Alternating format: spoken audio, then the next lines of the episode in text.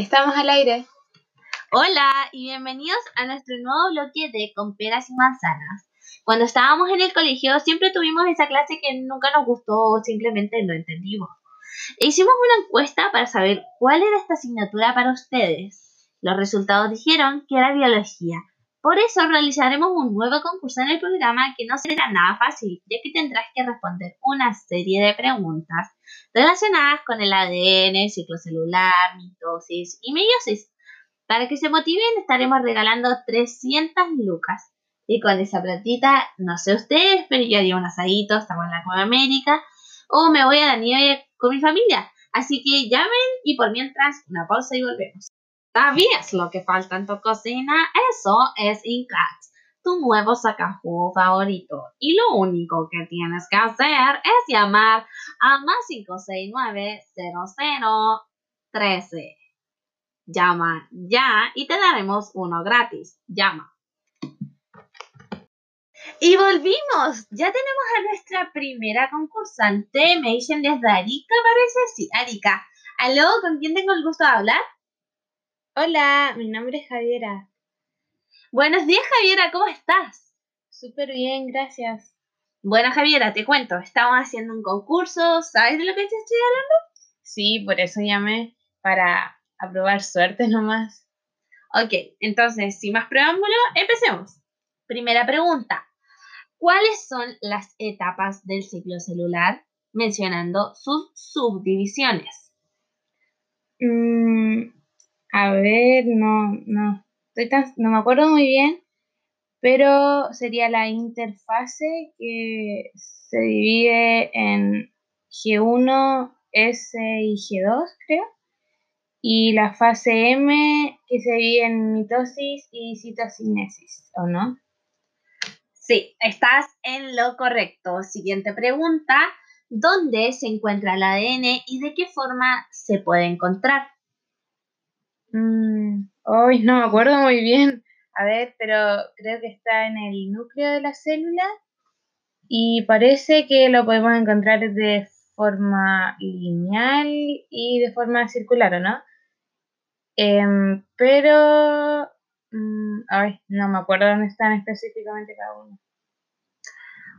lo que dijiste está bueno, pero te faltó que el ADN lineal se ubica en el núcleo de una célula eucariente y el ADN circular está en la mitocondria y los cloroplastos. Oh, verdad, se me había olvidado por completo. Igual no me iba tan bien en biología, pero algo traté. Y eso es lo importante, intentarlo. Bueno, que tengas un buen día y chao Javiera. Chao, que estén bien. Mientras esperamos al siguiente concursante, daremos un dato que te podría interesar. ¿Sabías que si necesitas aprenderte las etapas de la mitosis, solo tienes que memorizarte la siguiente frase? Promete anatejer. ¿Por qué? Pro de profase, mete de metafase, ana de anafase y tejer de telofase. Me están avisando que ya tenemos nuestro siguiente concursante y estoy muy emocionada por esto. Aló, ¿con quién hablo? Hola, me llamo Cristina. ¿De dónde nos llamas, Cristina? De Copiapó. Ok, Cristina de Copiapó, ¿sabes de qué se trata el concurso? Sí, me gusta mucho la biología. Entonces, una amiga estaba escuchando la radio y me llamó. Entonces, aquí estamos. Ah, tenemos una batea, parece. Éxito. Bueno, la primera pregunta. Como sabes, los cromosomas se pueden clasificar de diferentes maneras. ¿Cuáles son las características por las que se pueden clasificar estos? Y menciona con una pequeña descripción las variantes de las clasificaciones. Bueno, a ver, los cromosomas tienen dos posibles clasificaciones, según su forma y según su función. En su forma existen cuatro tipos. Está el metacéntrico, en el cual el centrómero está ubicado como justo en la mitad de los brazos del cromosoma. Luego está el submetacéntrico, donde está un poquito más arriba el centrómero Luego eh, está el submetacéntrico, sí, eh, que el centrómero está como más a la punta, pero no llega al extremo. Y luego está el telocéntrico, sí, telocéntrico, eh, que el centrómero ahí sí que está en la punta y tiene solo un brazo. ¿Y cuál era la otra? Es que como que se me olvidó. No, sí, tranqui, sí. Lo estás haciendo súper bien, así que es fácil que se te olvide. Bueno, te repito la pregunta. ¿Cuáles son las características por las que se pueden clasificar los cromosomas? Y menciona con una pequeña descripción las variantes de las clasificaciones. Ya me dijiste eh, por cuál característica se podía clasificar. Ahora solamente te falta mencionar eh, las variantes de las clasificaciones y una pequeña descripción de estas. Eh, ah, me faltaba por función. En función se dividen solo en dos, en los autosómicos y los sexuales. Y son 23 pares. Entonces, del 1 al 22, sí, son autosómicos. Y el último par entonces que falta sería el sexual. Parece que la verdad que te iba bien en biología. En... Eso está correctísimo. Sigamos con la segunda pregunta. ¿Cuáles son las bases nitrogenadas? Perdón. Y dime, ¿cuáles pertenecen a las pirimidinas o a las purinas? ¿Y existe una especial para el ARN? Ah, a ver, me cuesta un poco acordarme porque en el colegio como que siempre hablamos como de la letra. Entonces, pero me parece que todas terminaban como muy parecidas, así que a ver. La A era de adenina, la G guanina, C em, citosina, y la última era la T de timina. Y las dos primeras pertenecen a las purinas y las otras dos pertenecen a las pirimidinas. Ah, también me habías preguntado por si había una especial en el ARN. Sí, sí hay una. Es el uracilo y es una pirimidina. Excelente, no se te ha olvidado nada. Así que procedamos con la siguiente pregunta.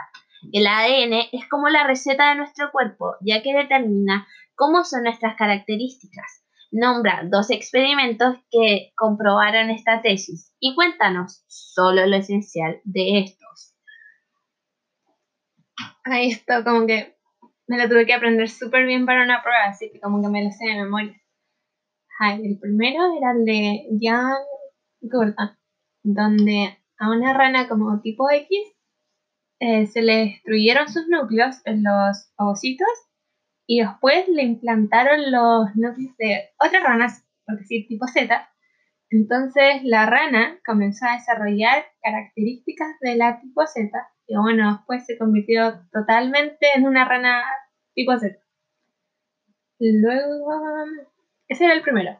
Y el segundo es el de Hammerly, donde en resumen él tomó dos variaciones de un tipo de alga que se distinguen por la forma de la parte de arriba.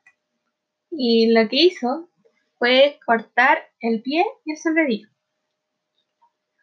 En el pie está el núcleo y este lo sacó y lo intercambió. Entonces la planta empezó a generar el sombrerillo de la otra. Impresionante, no, ni un detalle afuera.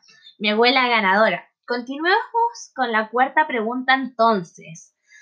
¿Cuál es la estructura básica del ADN y cuáles son los componentes de esta? Ah, esta es una fácil. La estructura básica es el nucleótido y está compuesto por un fosfato, la pentosa y las bases nitrogenadas. Me acuerdo que con el colegio el profe nos las enseñó como que las perlas eran los nucleótidos y el collar era el ADN. Para que les sirva. Gracias por los tips, más de alguno les servirá. Bueno, la quinta pregunta es, describe las etapas de la interfaz. Déjame acordarme primero. Em, a ver, la interfase tiene la G1, G2, no, G1, S y G2. En la G1 aumenta el tamaño y el metabolismo de la célula. Después se crean las proteínas. No, perdón, esa es la otra. En la S se duplica el ADN y por último, en la G2, ahí sí se crean las proteínas y organelas y además se reorganiza para poder prepararse para la mitosis. Buenísimo, buenísimo. Ahora, la sexta pregunta es, ¿cuál es la importancia de la división celular? Vamos, tú puedes. Ay, como que me queda en blanco, pero déjame pensarla porque quiero esa plata, así que. Dame un momento. Eh, a ver, la, la importancia. No, sabes que no me acuerdo. Voy a tener que pasar esta vez. No. Chuta. Bueno, para la otra. Para tu conocimiento y los de, nuestros, y de nuestros oyentes, la división celular es importante para el crecimiento, desarrollo y regeneración de los tejidos, porque gracias a este proceso se crean más células, las que ayudan a hacer todo lo ya mencionado. Ok. Adiós Cristina, que tengas un lindo día y sigue como vas porque e-, eres seca, muy seca. Muchas gracias. Chao. Ahora nos contactamos con nuestra tercera concursante del día de hoy. ¿Aló, me escuchas? Hola, sí, te escucho demasiado bien. Bacán. ¿Y con quién tengo el agrado de hablar? Con Colomba. Hola, Colomba, ¿de dónde nos llamas? De Viña del Mar y en verdad vengo al concurso para divertirme un rato, aunque igual cacho harto biología. Excelente. Entonces, em, comencemos, empecemos con la primera pregunta. ¿Sabes qué es el cariotipo humano? Mm, es una forma de ordenar los cromosomas en parejas dependiendo del tamaño o ubicación. ¿Creo o me equivoco? Correcto. Sigamos con la segunda pregunta al tiro. Por fallas del cariotipo se generan diferentes síndromes. Nómbrame cuatro y explícamelo brevemente y dime si ocurre en hombres, mujeres o ambos. Chuta, está complicado, pero ya, trataré de hacerlo bacán. Está el síndrome de Down. Este es producido porque las, las personas tienen 47 cromosomas en vez de 46 y puede ocurrir en hombres o mujeres. También está el síndrome de Turner y este tiene un cromosoma menos, es decir, eran 47 totales, es decir, 45. Y solo ocurre en mujeres. Eh, el síndrome de, de Klinefelter y este creo que tiene 47 cromosomas y solo ocurre en hombres. Y el último, el cuarto, sería el síndrome de triple X, y este tiene un cromosoma adicional y ocurre en mujeres solamente. ¿Estoy bien? Al, al parecer, ¿cachai? Harta biología. Está súper bien y completísimo. Entonces seguimos con nuestra concursante de viña llamada Colomba y con la tercera pregunta. ¿Cuál es la función del cromosoma? Ay, ya, esta me la sé mucho porque hace poco tuve una prueba, entonces, así, perfecto. Permite la repartición igualitaria del material genético. Súper bien. Sigamos con la cuarta pregunta entonces, que es, ¿cómo está organizado el material genético? Ya ver, el ADN está constituido por proteínas denominadas histonas y por un conjunto de nucleótidos y estos en conjunto, estos dos, forman la estructura del ADN. Y la principal característica de esto es poder condensarse. Nada, seca, muy seca, eres seca. Nuestra concursante que ha acertado muchas preguntas, aunque igual la anterior hizo hartas, pero tú estás en el top, en el top. Entonces sigamos y no perdamos más el tiempo. Vamos con la quinta pregunta. ¿El cariotipo pertenece a un organismo haploide o diploide? Eh, mm, pertenece a, pertenece a un organismo haploide porque se duplica, ¿cierto? Mucha, ahí caíste, no, es al revés. Pertenece a un organismo diploide porque si es diploide se duplica y haploide no se duplica. Ibas como avión. Mucha, aunque igual que súper impactada porque pensé que iba a perder al tiro. Muchas gracias igual.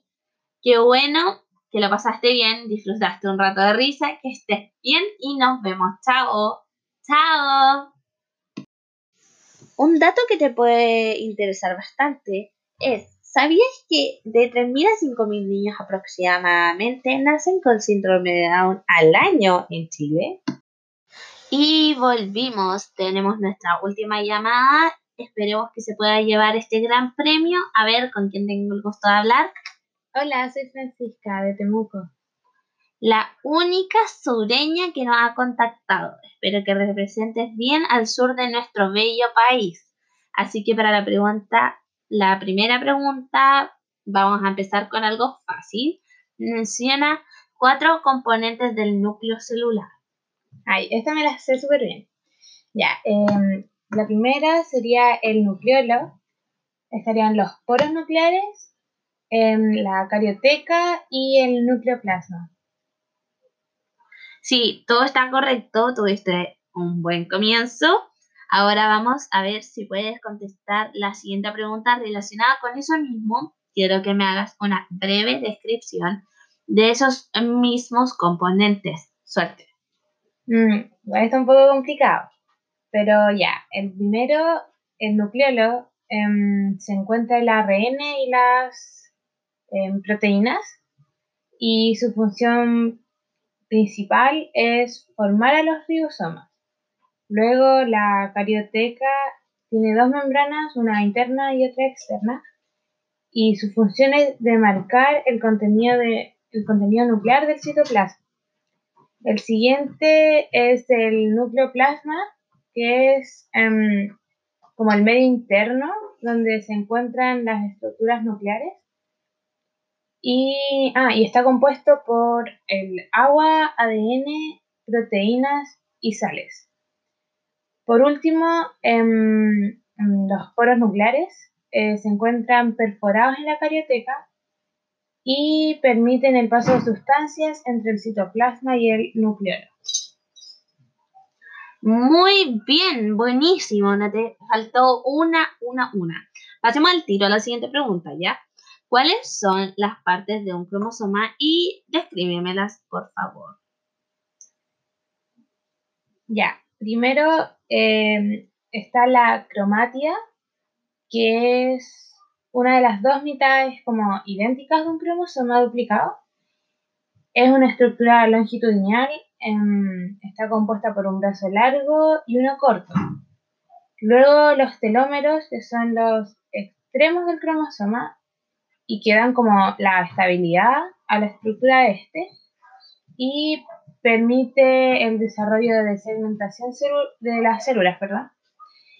Y por último, el centrómero es la región en la cual se encuentran los brazos separados y se encuentra el cinetocoro, que mm, hace posible la separación de las cromátidas en la división celular. Sequísima, te lo sabes todo. Es como si hablara con un experto.